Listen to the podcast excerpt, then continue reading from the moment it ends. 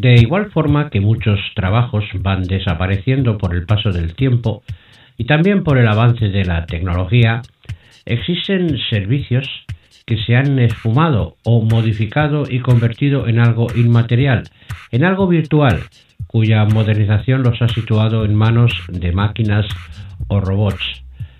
En concreto, uno que me ha llamado la atención es el servicio al cliente que ofrecen las empresas.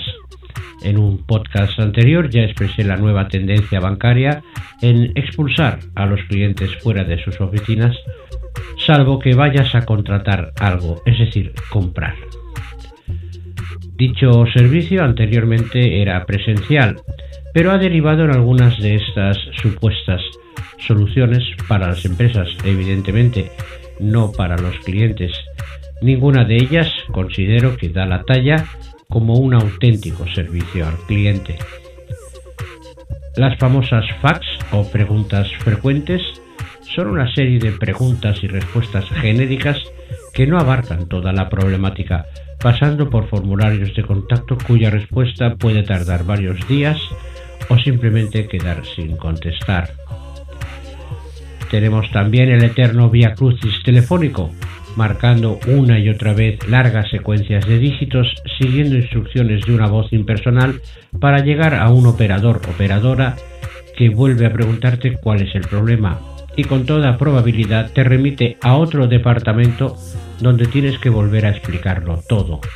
O bien te da un número infinito de referencia como identificador de la incidencia, porque claro, el responsable, supervisor o persona con facultades para la resolución de la misma no está en ese momento ni se le espera. Eso si tienes suerte de que te descuelguen el teléfono. En este momento todos nuestros operadores están ocupados. En breve atenderemos su llamada. En breve son unos 20 minutos. En cuanto a los robots virtuales, eh, parecen hologramas extraídos de un cómic con la mirada perdida y movimientos totalmente ortopédicos.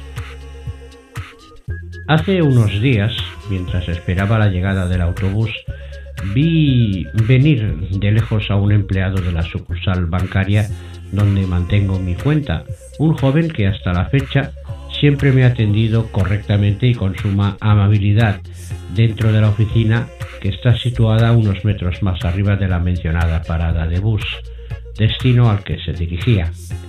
Y digo dentro porque al pasar junto a mí hice el gesto de saludarle con la mano y antes de poder decirle buenos días me quedé allí, igual que un agente de tráfico, con la mano alzada, ordenando detenerse a unos vehículos inexistentes, viéndole pasar por mi lado como si estuviese buscando el número de la calle y mirando hacia arriba, hacia otro lado, y no recordase dónde estaba la sucursal donde trabajaba. El lógico e inicial sentimiento de indignación dejó paso a algunas de las reflexiones sobre el tema del servicio al cliente, reflexiones que no requieren técnicas ni conocimientos especiales. Se trata simplemente de ser humano y de educación. Algunas de ellas un profesional que esté en contacto con los clientes tiene exactamente el mismo horario de trabajo que cualquier otro. Lo que sí tiene un horario permanente, 24 horas al día, 7 días a la semana y 365, 66 días al año, es su actitud. Trabaje en una microtienda o en una sucursal de una multinacional, tiene un entorno geográfico, quiera o no, con el que está relacionado. Eso implica que aunque no esté en su horario de trabajo, entablar una relación cordial con las personas de dicho entorno es un tema social y de educación que se supone tiene. Conocer no significa intimar. Saber de tu cliente dentro y fuera del ámbito y horario profesional no quiere decir que conozcas todo sobre él, sino aquello que tiene que ver con la relación profesional, que a veces está mezclado con su vida personal, y este es uno de los momentos en que un verdadero profesional debe estar a la altura, manteniendo una estricta confidencialidad Estoy hablando de calidez, cordialidad, amabilidad y reserva, no de frialdad, escepticismo, indiferencia o apatía. Quien muestra su cara más amable con el cliente en la relación profesional o en su horario de trabajo para después ignorarlo en cualquier otro sitio como si no lo conociera no es un profesional, es un impresentable. Lamentablemente hay bastantes. Estas y otras reflexiones me han servido para saber diferenciar entre un auténtico profesional y un simple cumplidor de normas por muy diligente que sea. Esto se adquiere con más práctica que teoría y sobre todo con actitud, eso de lo que todos hablamos y que se queda en un simple concepto.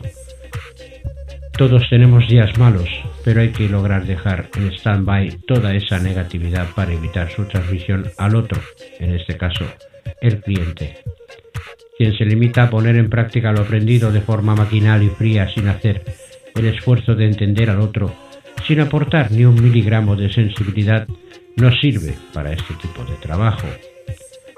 Siempre habrá quien piense que exagero y que mi determinación en el tema del servicio al cliente, viéndolo como una persona, es algo obsesivo o enfermizo.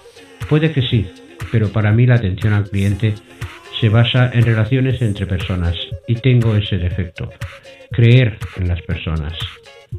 Supongo que para estos tiempos de individualismo extremo, ansia desmesurada de fama social y protagonismo en exclusiva es un problema. En todo caso, es mío.